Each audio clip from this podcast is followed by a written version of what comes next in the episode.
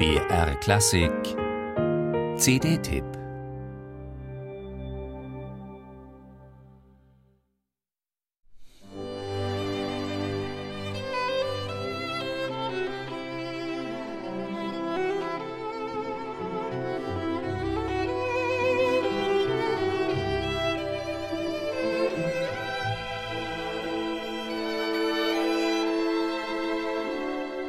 Das bezaubernd melodiöse Violinkonzert des Amerikaners Samuel Barber wird bei uns leider kaum gespielt. Dank Gil Shaham ist die schmale Diskografie des lohnenden Werks jetzt um eine tonschöne, hochvirtuose Variante reicher. Das gilt auch für das beklemmend abgründige Violinkonzert von Benjamin Britten aus demselben Jahr 1939. Der Pazifist Britten ahnte, was kommen würde. Das düster elegische Stück kulminiert in einem grotesken Totentanz.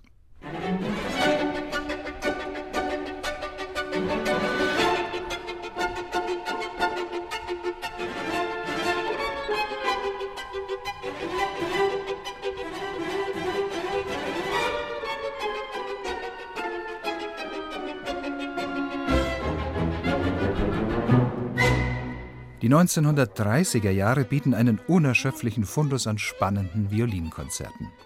Gil Shaham hebt diesen Schatz und bringt ihn beispielhaft zum Klingen. Auf Folge 1 seines globalen CD-Projekts präsentiert er vier Live-Mitschnitte mit Spitzenorchestern aus New York, Boston, London und Dresden. Das hochexpressive Concerto Funebre von Karl Amadeus Hartmann hat Shaham allerdings mit den famosen Sejong-Soloists selbst einstudiert und im Studio aufgenommen. Präzision, Artikulation und Klangsinn, alles vom Feinsten.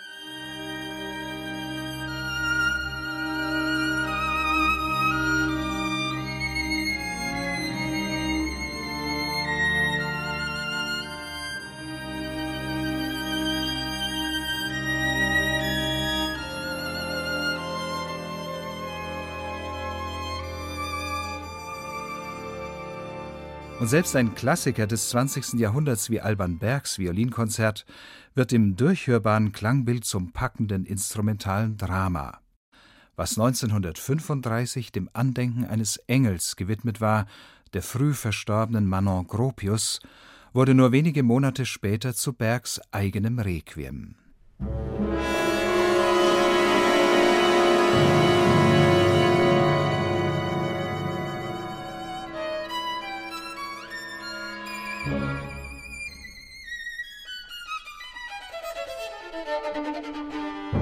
Was für ein überragender Geiger er ist, beweist Gil Shaham einmal mehr mit dieser Edition. Zu seinem eminenten Können kommen sein untrüglicher Geschmackssinn und seine Stilsicherheit. Denn die Vielfalt der kompositorischen Handschriften ist faszinierend. Abgerundet wird das stilistische Spektrum durch das neobarock überdrehte, horrend schwierige Violinkonzert von Igor Strawinski aus dem Jahr 1931. Hier, wie bei Barber und Berg, wird Shaham durch den avantgarde erfahrenen Dirigenten David Robertson prägnant unterstützt. Und man kann sich schon auf die nächste Folge mit Gil Shaham und Violinkonzerten aus den 1930er Jahren freuen. Musik